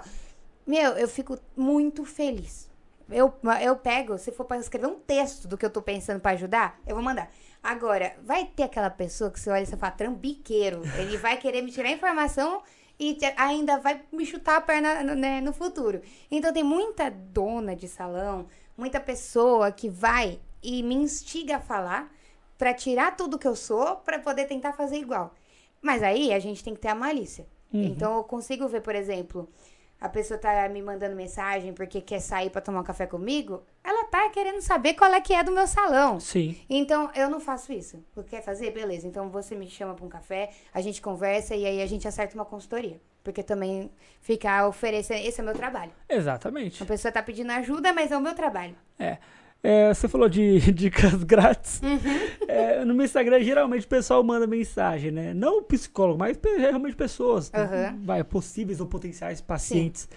E aí eu respondo numa boa. E às vezes eu penso, poxa, eu deveria falar pra essa pessoa fazer. é, Vamos fazer a primeira sessão aqui? É. Porque às vezes eu fico horas, eu não tô brincando, eu fico horas respondendo a pessoa. A pessoa manda áudio, eu respondo em áudio. Pelo amor de Deus. É, eu. E assim, agora eu tô pensando, eu vou começar a cobrar essa Essa- galera, hein? isso daí são dicas grátis. Dicas grátis, eu fico. Não, não tô brincando, não é tipo uma respostinha. Não. Eu vou lá, respondo uma, duas, aí vem um, áudio da pessoa, eu ouço o áudio, a pessoa manda 10 áudios, É, ouço. você tá dando uma psicó... tá sendo psicólogo. Assim, eu, é, eu não me importo de fazer isso. Não que eu vise, ah, ela vai ser minha paciente no futuro. Mas eu faço isso é, entendendo que eu posso ajudar de alguma forma, mas a pessoa do outro lado às vezes não entende que tipo, ela poderia também entender isso como, poxa, a pessoa tá me ajudando tanto, deixa eu ser grata de alguma É, forma. é isso que eu né? falei. Ah, Muitas pessoas são gratas, outras nem tipo, ah, esquece, sabe? Uhum. Nem sequer Eu- meu seguidor. É, exatamente, porque as pessoas elas acham que só porque nós estamos nesse meio, a gente vai ajudar. Sabe por quê? Já aconteceu muito comigo, ô Davi. Eu, quando eu não tenho horário no meu salão, eu vou nos outros fazer cabelo, unha, não ligo. Só que eu chego lá, antes ninguém me conhecia. Hoje, ah, ela é a dona do fábrica. Aí senta do meu lado e eu converso. Porque, tipo, vejo, meu, a a gente vê você, você vê uma pessoa cometendo um erro. Eu vejo o dono do salão cometendo um erro que eu cometia e eu posso dar uma dica. Posso falar, pô, você- eu não faria isso, porque você tá perdendo dinheiro ou você tá perdendo cliente. E muitas é vezes, exatamente, que é, que, é, é dinheiro. E muitas vezes eu falava, falava, olha, faz isso, isso, isso, segue esse caminho, nananana. Até o dia que eu vi acontecer a pessoa falar mal de mim pelas costas. Eu vou Olha explicar. Eu fui no salão, eu estava de férias, foi no, no, do- no meio do meu burnout. Eu tava de férias, eu falei, vou pro salão fazer o que eu gosto de fazer, mas eu não vou no meu, porque senão eu vou trabalhar. Então eu vou num outro salão. Fui no outro salão, a mulher me conhecia. Aí fiz cabelo, fiz unha, fiz massagem relaxante. Aí no final, a dona, que eu não sabia que era dona, ai, como que é que eu posso fazer aqui pra melhorar e tal? Meu, eu fiquei coisa de duas horas conversando com aquela Caraca. mulher. Eu contei a história, contei é, os segredos, coisas assim que eu sei que funcionaram comigo, dei dica, inspirei, falei tudo que eu podia. E saí feliz, falei, pô, que legal, ajudei essa pessoa. No dia seguinte, assim, tipo, coisa de três dias depois, uma das minhas cabeleireiras me mandou mensagem, viu, você foi em salão tal? Falei, fui, fui fazer unha e tal. É, por quê? Ah, porque a dona de lá falou para uma cliente que a dona do fábrica foi lá só para roubar os funcionários dela. Ou seja, tipo assim, eu conversei, eu ajudei, eu fiz tudo. Eu- tudo que aquela mulher perguntava, eu respondia numa boa. Até que ela falou pro, pra cliente que eu tava lá pra roubar os funcionários dela. Que, gente, não tem nada a ver. Aí eu falei, falsa, não vou mais ajudar ninguém. e nunca Ardilosa. mais. Nunca mais, Davi, nunca mais. Eu falei assim, a partir de hoje, qualquer pessoa que tiver salão e me pedir dica, eu vou falar, minha consultoria é tanto. E Isso acabou. Faço pra, pra todo mundo. Não dou dica. Se você tem salão, não me peça. Me contrate. Porque eu não sou amiga de ninguém. Eu não tinha amigo. pra- Se eu for em qualquer salão, ninguém vai me ajudar.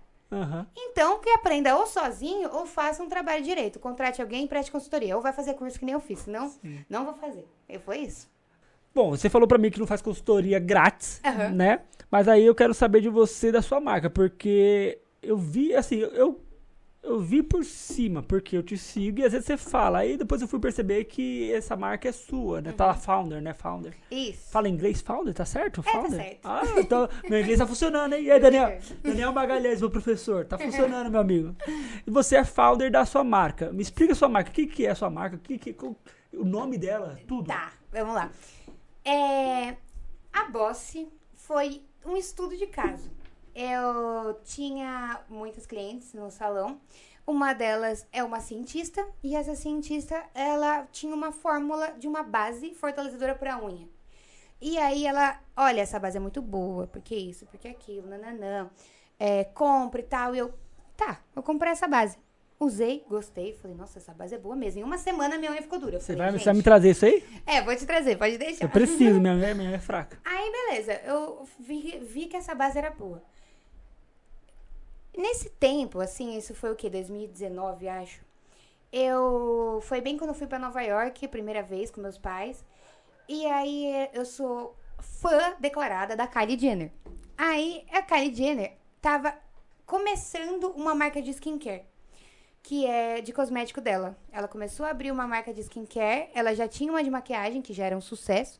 E ela começou a abrir a Kylie Skin, que era uma marca de cosmético.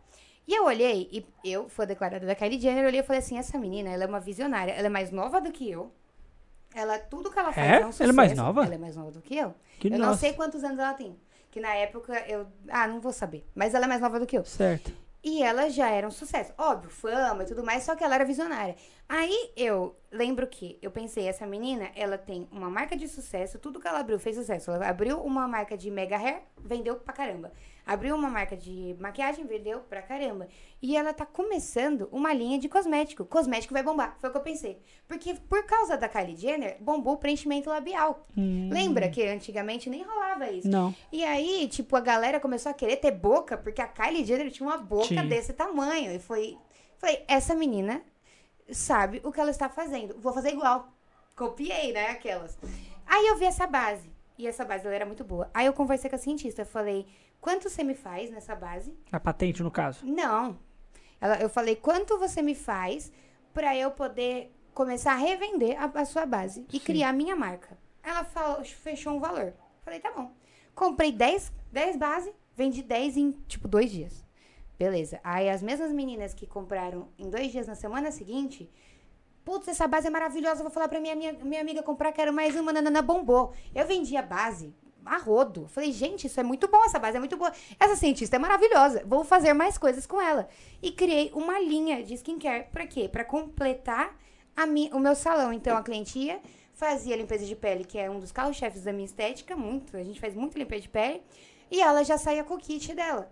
Então, era o kit de esfoliante, limpeza, nananã, tônico e, e secativo, que era pra manter uma pele sequinha, hidratada, enfim, era tipo o protocolo, que era hoje em dia que todo mundo faz rotina skincare que você conhece, que esse Sim. nome já tá estourado, mas naquela época ainda era meio que começo. Beleza, aí eu tava com essa ideia. Eu precisava montar isso, só que eu não sabia como, não sabia nome, não sabia nada. Fui pra Nova York sozinha. Comprei uma passagem, que eu tinha ido com os meus pais. Falei, eu dessa vez eu vou sozinha, porque eu quero conhecer Nova York do meu jeito, quero viajar sozinha pra me conhecer e vou pegar isso como estudo de caso. Fui pra Nova York. Mano, eu lembro que eu ia e tirava foto. Tem até hoje foto de todas as lojas de cosmético, tudo que dava. Tipo, putz, isso é legal, vou tentar fazer igual. Putz, isso- e peguei um monte de referência, um monte de referência. E abri. Na época o nome era New York City Beauty Box, que era o nome da, da marca que eu criei. Beleza. Fiz, ficou lindo. Fiz o, consegui trazer pro, pro Brasil toda a identidade, consegui criar o logo. Fiz tudo sozinha, em casa, dormindo. Tipo, no celular. Eu fiz. Aí mandei a cientista, formulei, testei, deu tudo certo. Fiz. Fui patentear o nome. A Boticário me barrou. Por quê?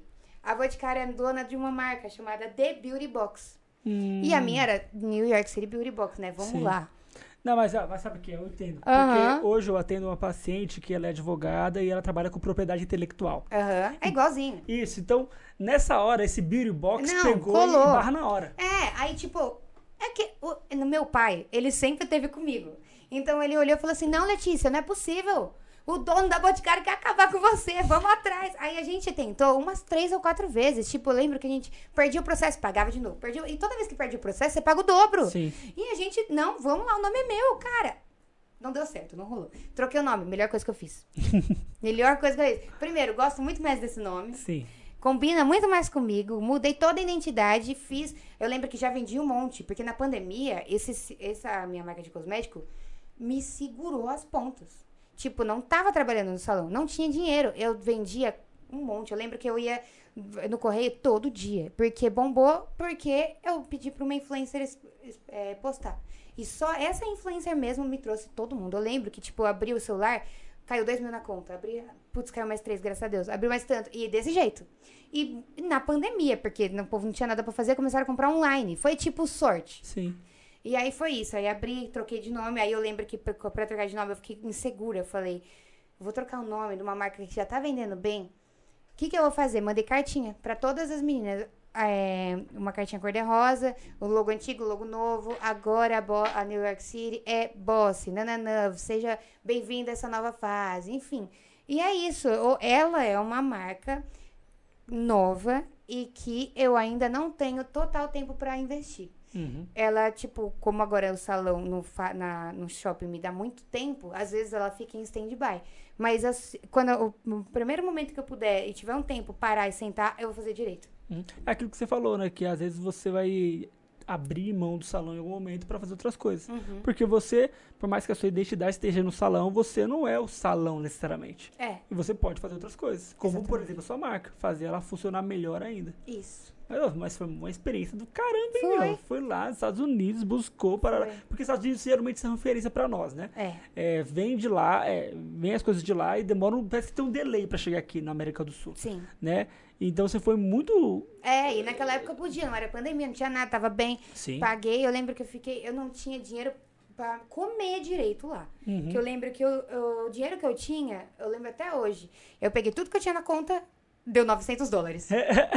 Como é ruim ser É, brasileiro, cara. converter, né, campeão? Mano, deu 900 dólares. Aí eu falei, como eu vou sobreviver uma semana com 900 dólares? E, tipo, beleza, a passagem tava comprada e o hotel também, mas 900 dólares pra viver, comer Sim. e comprar o que eu precisasse. Aí eu fui pra lá, na hora que eu cheguei no hotel, eu peguei um hotel, eu também não tenho, né, a noção. Peguei um hotel no meio de Nova York, porque Manhattan. era tipo, eu já sabia como andar lá, então, Nova York é assim, né, uma linha reta, É. então eu peguei no meio. Eu falei, tô perto daqui, perto dali. Então eu vou ficar aqui porque eu faço tudo a pé que eu pego uma bicicleta. O hotel era tipo, já teve São Paulo, é, New York Fashion Week lá, então tipo, ele era meio famosinho. Ah, pagou caro. Caríssimo. Aí, quando eu cheguei, tem que dar um tipo um dinheiro lá, né? Não sei como é que é o nome A disso. entrada, sei lá. Quando você entra, você tem que deixar um dinheiro lá, pra depois recuperar esse dinheiro. Me Ah. tiraram 200 dólares, cara. Eu fiquei com 700. Aí já fiquei, meu Deus, eu vou passar fome. E eu passei, tá? Porque o que, que eu fiz? É caro. Sim. Nova York tem Nova uma York é taxa cara. muito grande de imposto, tipo, nas coisas. Então, eu lembro que eu matematizei a comida. Porque como eu não tenho tanta fome, Uhum. eu falei, eu vou. Eu vou tentar, tipo, comer menos pra sobrar mais dinheiro pra comprar roupa. que era o que eu queria. Então eu fazia o quê? Acordava todo dia, 8 ou 7 horas da manhã. Não tem café da manhã nos hotéis em Nova York. Ah, não? Não. Então você se ferra aí já. que Caraca. Pagar pra comer Porque também. quando eu vou em hotel, eu até falo pra Renata, mano, vamos pegar o lugar que tem café da manhã, porque eu vou comer até o fim da vida. É, você tem que comer como um almoço. Porque senão você não segura. Exato. Eu não tinha nem isso. Aí o que, que eu fazia? Eu saía, aí eu ia pro café da esquina, que era o tipo que tinha as panquecas e tal. Eu não comprava panqueca, eu comprei uma vez, só porque ela era cara. Então, eu comprei só pra matar a vontade, Sim. mas eu pegava um Gatorade Certo. e pegava. E eu comprei um cacho de banana que eu deixei no hotel, que eu saía com uma comendo uma banana. E tomava Gatorade até. Eu segurava minha fome com Gatorade de banana até 5 horas da tarde, das 8 às 5. Às 5 horas, eu pegava o maior combo de McDonald's que tinha, que era a comida mais barata. Sim. Aí eu pegava o maior de todos, que servia como minha janta. E aí eu fui naquele Dollar Tree, que é tudo um dólar, comprei um monte de Cup Noodles, se eu ficasse com muita fome de madrugada à noite quando eu chegasse, eu comi um Cup Noodles no hotel. E era isso. Eu comi McDonald's uma vez por dia, todos os dias, e o Gatorade. E foi nessa, foi a experiência pessoal total. Eu aprendi a andar de trem, chorei sozinha. E foi maravilhoso pra mim. Acho que todo mundo devia viajar uma vez sozinho pra qualquer lugar. Não importa pra fora, pra, no Brasil. Itaquá com esse tuba. É, tipo, qualquer lugar mesmo. Vale a pena, entendeu? Entendi, tá certo. Agora eu, vou- eu quero voltar ainda na, na parte da sua marca. Mas eu quero te perguntar, perguntar do salão. Qual foi a situação mais bizarra que você já pegou no salão? Tipo, de rotina, assim, bizarra. Ai, tem uma muito bizarra. Hum, Uma cliente, a gente pega e conhece, né? Todo mundo de tudo quanto é jeito. Mas uma em específico, ela chegou, começou a contar os problemas e tudo mais. Às vezes a gente serve muito disso, né? Nisso, ela, tô muito triste, preciso fazer o cabelo, porque eu tenho um passarinho e, tipo, ele era como um filho pra mim. E nananã, nananã, não lembro nem o passarinho que era, tipo, calopsita, um bichinho Hum. desses. E ele faleceu. E eu não tô conseguindo superar isso. Enfim, tá aqui na bolsa. E ela abriu. Ela trouxe o bicho. Tinha um passarinho morto na bolsa dela. Então, tipo, eu acho que esse foi o caso mais chocante pra mim. Olha aqui, ó. Ele morreu. Tá aqui, Moça, ó. entendeu? Aí foi isso. Aí a gente finge costume numa hora dessa, né? Porque a mulher tem um passarinho. Na você viu minha cara aqui? Eu, Essa essa é minha cara vida. Moça, o que tá acontecendo? Foi, foi- pra mim foi a experiência mais bizarra que eu passei de todas. Caraca. A mulher com um passarinho morto na bolsa. Ela, tá, ela, tava, pegadinha, ela tava no caminho E essa mulher me deu um problema depois. É isso que eu falo. A, a gente eh, pega muita gente pra poder. A pessoa tá acabada, ela quer melhorar a autoestima. Primeira coisa, cabelo. Corta o cabelo, corta a franja, pinta, faz não sei o quê. A gente foi fazer como todas as pessoas fazem. Só que no caso dela, ela fez, ela não estava bem e, obviamente, ela não encontrou a solução no cabelo. Porque a gente faz. Isso é uma solução superficial. É, A gente conversa e tal, mas o problema em si tá dentro da pessoa exato. a gente vai melhorar a autoestima, mas momentâneo. Então, assim, ela ficou- se sentiu linda. Tiramos foto, ela eh, mandou, postou no Facebook, no Instagram, fez um monte de coisa. Enfim, no dia seguinte, a irmã dela foi no salão. Essa primeira mulher tinha um cabelo aqui curtinho e fino. Fizemos um moreno iluminado, deu um resultado X. Tá. A irmã dela tinha um cabelo do tamanho do meu, todo natural, castanho. Quando a gente fez iluminado, imagina, ficou lindo. Por quê? Maravilhoso. Porque era um cabelo de uma modelo. Isso. Era uma coisa totalmente diferente. Aí ela viu o cabelo da irmã. Ai, ficou mal. Ela ficou puta da vida.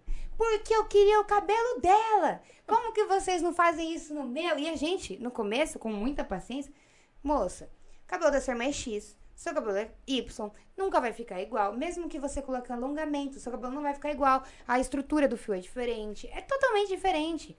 Não porque eu acho um absurdo e começou a querer pedir dinheiro de volta. Enfim, um rolo que deu. No final não devolvi coisa nenhuma, porque a pessoa tem que ter senso, né? Lógico. Mas, assim, é, esse tipo de pessoa, quando vem com um problema pra resolver no salão, ela não vai resolver. Então, mas esse aí é um problema que é um problema muito mais. Nessa treta dela, dizia muito mais dela do que do, do cabelo em si, porque ela tava frustrada com uma série de coisas. Aí talvez, geralmente, nós rivalizamos com nossos irmãos, isso é normal. É. Mesmo que não, mas a gente rivaliza. Aí ela viu a irmã dela e ficou meio pai e chegou lá pra tretar com você. Foi. Fiz uma avaliação psicológica da, da moça agora. Basicamente, eu acho que eu vou chamar ela aqui, não lembro o nome, mas chama, eu lembro não. que um dia ela ligou no salão. Chama não. ela ligou no salão fingindo que era outra pessoa. Ela é doida. A pessoa Não, não, chama bate não. bem. Não, não, não, manda não. não, não passe meu contato. Não vou passar. Com o Dr. Miquel, eu dei o meu cartão lá pra ele passar pessoal. Pra você eu não vou É, dar, não. ela não vai rolar. não vou dar, não. Mas o legal é que você falou de autoestima. Como é que você percebe a, a mudança de autoestima no pessoal que entra e que sai? Nossa, é, é porque, assim, às vezes, é tudo que uma pessoa precisa. Aham. É, Às vezes a menina, ela. Tem muita menina que chora. Porque, tipo, é, é mulher, né? Mulher já tem uma autoestima meio afetada por conta do, de tudo que a gente vive no, na, na dia a É, dia. a sociedade. Eu tenho isso, a minha mãe tem isso, a minha irmã vai ter, se não tem ainda, todo mundo tem. Então, assim, eu, eu sei que às vezes chega uma menina que você vê que ela. Pô, já deve ter sido zoada na escola. Ou aquelas que chegam com cabelo que, tipo, nossa, tudo na vida dela é fazer um tratamento e um corte pra que o cacho dela funcione. Porque senão ela vai viver com cabelo preso. Então, tipo assim, existe uma série de transformações que a gente faz e muitas vezes a gente opta pelo cabelo natural. A gente não chega e fala, não, vamos fazer uma progressiva pra alisar esse cabelo que é o seu problema. Não. É o contrário. Eu acho que se eu pegar e falar pra ela fazer uma coisa só por- porque é o, o geral, aí eu não tô fazendo o que o meu salão faz. Uhum. Eu não tô transformando Você a pessoa. foge da sua perspectiva do salão. Exatamente. Então a gente pega. A primeira coisa que eu falo, o que tá te incomodando? Ou eu, ou o cabeleireiro, que também já tá acostumado a, a trabalhar dessa forma. O que tá te atrapalhando? Meu cabelo tem frizz durante os tempos chuvosos. Não vou falar pra essa pessoa alisar um cabelo. Eu vou falar, vamos fazer tal coisa, tal coisa, tal coisa, e vamos estudar a possibilidade. É só esse cuidado que a gente oferece. Ao invés de querer vender um serviço, a pessoa já se sente amada. Então, por exemplo, existem muitas meninas que, tipo, vai lá, faz um corte, a gente ajeita o cabelo dela e ensina, ó. Pra você ter o cabelo dessa forma, você vai usar ele assim, usar esse finalizador, e vai ser dessa forma que você vai ficar assim. Sim. As meninas ficam felizes, chora de emoção. Muita menina manda mensagem: ai, eu amo esse salão, que não sei o quê. Porque é uma coisa que é, é um favor pra vida. Sim. E aí é por isso que a gente acaba tendo retorno. Muita cliente fidelizada justamente por isso. Entendi. E qual que é a queixa mais recorrente das mulheres que vão no seu salão? Tipo assim, que você. Semanalmente você ouve a mesma história. Qual é a queixa mais recorrente que elas trazem lá? Nossa, eu. Sinceramente, eu pensando assim, não tem muita queixa. Uhum. É, assim, na, na quesito beleza. Eu acho que hoje em dia as meninas elas estão muito inteligentes. Ah, Estão se aceitando mais, né? Muito. Tipo, é, o- do começo pro salão mudou o perfil do meu do fim, né? Tipo, no começo eu só atendia mulheres mais velhas, madames e tudo mais, porque querendo ou não, era o que ia na época, não era nem o que eu procurava, mas ia e é isso. Então elas tinham muito problema de autoestima. Mas as meninas novas, que são as meninas que eu já atendo hoje em dia, que querendo ou não vai indo uma ou outra, de repente todo o seu perfil é esse, elas já se aceitam muito bem. Tipo, el- elas chegam com o cabelo super cacheado, eu quero manter meu cacho, eu quero fazer tal e tal coisa. Então, eu acho que, na verdade, hoje em dia, eu não, a gente não recebe muita queixa da sociedade. A gente recebe muito, é, eu quero fazer algo que me facilite no dia a dia. Ou o problema que vem, tipo assim, puta, meu cabelo tá ressecado. Eu fiz loiro no outro salão, ou eu tô, faço loiro em casa e tá podre. Aí é a maior queixa. Porque Ah. é, é o meu cabelo Procedimentos errados. seco. Tipo, loiro, por exemplo, é um cabelo seco. Sim, porque você tem que hidratar o tempo inteiro, né? Geralmente Então- quando você tinge, ó, eu não manjo muito, mas, É, mas quando você você tinge, Já era. tem que cuidar bem. É, então assim, acho que a queixa é essa, elas quererem sempre um tratamento, uma coisa assim, ou então algo que facilite no dia a dia, mas assim, chegar, por exemplo, um público de progressiva, não tem. Hoje em dia eu faço uma progressiva por dia, uma por a cada três dias. Antigamente era febre, né? Nossa. Progressiva. Aí eu fazia um monte. Fazia Verdade. progressiva Todo mês. As mulheres estão se aceitando do jeito que elas são. É. Cabelo cacheado. Eu vejo muito esse pessoal fazendo a transição capilar. Muito. Muito. A gente tipo, faz muita transição no salão. Sério? Muita transição, a gente. é, tem muita cliente que, tipo assim, corta curtinho. Fala, não, Pra vou radicalizar. Aham, e radicaliza. E eu acho o máximo.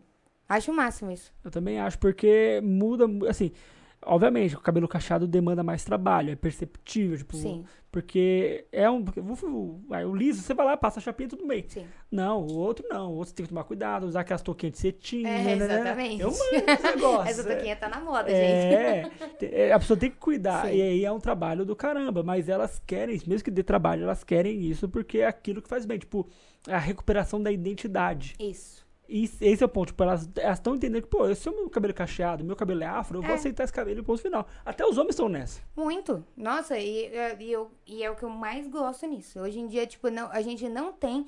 é, é, antigamente, talvez, os cabeleireiros tivessem mesmo essa. Não, mas a gente tem que alisar, vamos fazer É. isso. Porque eu acho que naquela época, os cabeleireiros, eles ditavam muito como era moda. Isso. Então, tipo, você vê, não tinha Instagram.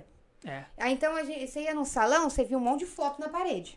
Sim. Ou um monte de revista de corte. Isso. Então você escolhia, quero esse. E aí você ia lá e fazia o corte que tava na revista. Hoje em dia, não.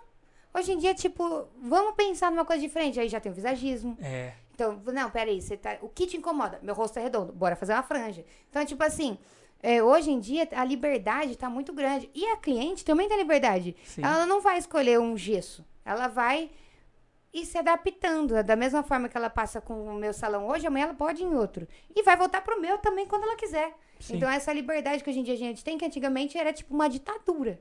A É mulher verdade. tinha que seguir aquilo e A acabou. ditadura da moda e era da a beleza. ditadura da beleza. Exatamente. Ó, criamos um movimento, hein? Exatamente. Muito bem. Legal. Letícia, a gente tá chegando no fim do nosso podcast. Nossa conversa, meu, fluiu. Se a gente parasse aqui, ficar quatro horas conversando. Uhum. Mas eu sei que você tem que ir embora também, né? Tem horário? É, tem horário. Mas e, geralmente na última, no último tópico da conversa, eu costumo perguntar para a pessoa que veio aqui é, indicações de livros, Insta- Instagram, canal de YouTube, é, de alguma experiência que você passou que você gostaria que a pessoa passasse. Me fala um pouco de alguma coisa que você gostaria que o pessoal de casa que está assistindo pudesse vivenciar, experienciar. Tá, vamos lá. Tem umas, um- um- uma coisa que eu penso sempre, que é, você mesmo disse, e eu falo isso pra todo mundo, e agora não sei se você vai se lembrar. Eu, bem provavelmente não lembro. Provavelmente não. Mas é, nos piores momentos da minha vida, eu passava aqui com você e eu falei, Davi, eu não estou me sentindo feliz. E eu não sei como voltar a ser feliz como eu era em 2017. Aí você. Eu falei, eu queria que tivesse uma fórmula secreta pra isso. E aí você falou assim: eu sei a fórmula secreta. E eu, qual? Qual é a fórmula secreta que eu quero fazer? E aí você falou assim: o que, que você fazia naquela época? Aí eu falei, nah, naquela época eu gostava de assistir Gospel Girl, que é a minha série favorita. Eu gostava de assistir filmes de história da moda, porque era o que eu gostava. E eu era feliz assim. Aí você fa- e aí eu saía pra tal lugar e comia tal coisa e eu fazia era isso que eu fazia, era o que eu vivia. Você falou assim: "Volte a viver o que você vivia". Retome suas raízes. Se você gostava de Gospel Girl, retome Gospel Girl. Nem que você assista de novo. Se você gosta de ir para um bom restaurante ou comer um, tomar um bom café, frequente novamente. E vai criando a sua rotina novamente. Você vai estar estimulando o seu cérebro a isso. E quando você menos esperar, você é feliz novamente e nem sabe como você conseguiu. E eu segui isso à risca, Davi. Eu segui isso à risca. E foi quando eu percebi que a minha vida mudou. Que eu Sim. nunca mais me senti infeliz como eu me sentia naquela época. Sim. E aí, uma frase assim que eu peguei depois disso foi: medo a gente vai ter a vida inteira. Vai. Não interessa se eu tô com medo hoje de abrir um salão, ou medo de fechar, ou medo de começar algo novo, ou medo de qualquer coisa. Eu também não vou perder ele. Porque eu tenho que aprender a conviver. Então eu comecei a aprender a conviver. Eu- ok, eu tenho medo? Ok, ele vai andar do meu lado. Eu vou dar a mão pro meu medo e ele vai comigo, mas eu vou fazer com medo mesmo. Então não adianta querer inibir. Vai com medo mesmo, que você vai conseguir chegar no final e ainda vai, vai conseguir ah, ultrapassar patamares que você não, sa- não sabia que era capaz. E é isso. Parabéns. Parabéns. Eu, nem, eu não lembrava que eu tinha dito isso pra você, mas o que você falou já serve para as pessoas que, por exemplo, querem começar um negócio, para as pessoas que é, querem é, colocar o sonho delas no, no- em prática. Sim. O que você fez, a o seu podcast já vai servir para isso, mas essa Amém. última frase também. Sim. Parabéns. Obrigada. Parabéns. Muito bom. Bom, pessoal, esse foi o nosso podcast. Obrigado de novo, Letícia, pela sua presença. Obrigada. Obrigado pela sua experiência que você comentou com a gente aqui. Isso vai servir demais para muitas pessoas. Serviu para mim, serviu para o Vitor, né? Então, pessoal, se vocês gostaram, deixe o seu like. Se você ainda não é inscrito, se inscreva no canal. Se quiser comentar alguma coisa aqui sobre o que você ouviu, sobre o que algum palpite que você quer dar, algum comentário, Fique à vontade, escreva aqui. Eu e a Letícia responderemos também, Isso tá? Aí. E é, amanhã, é, no, depois do lançamento desse, desse episódio, vai ter também no Spotify o link lá para você ouvir, já que você talvez não pode assistir, então você vai ouvir também no Spotify, tá bom? Um beijo para você, fique bem e até o próximo episódio de Voz Terapia.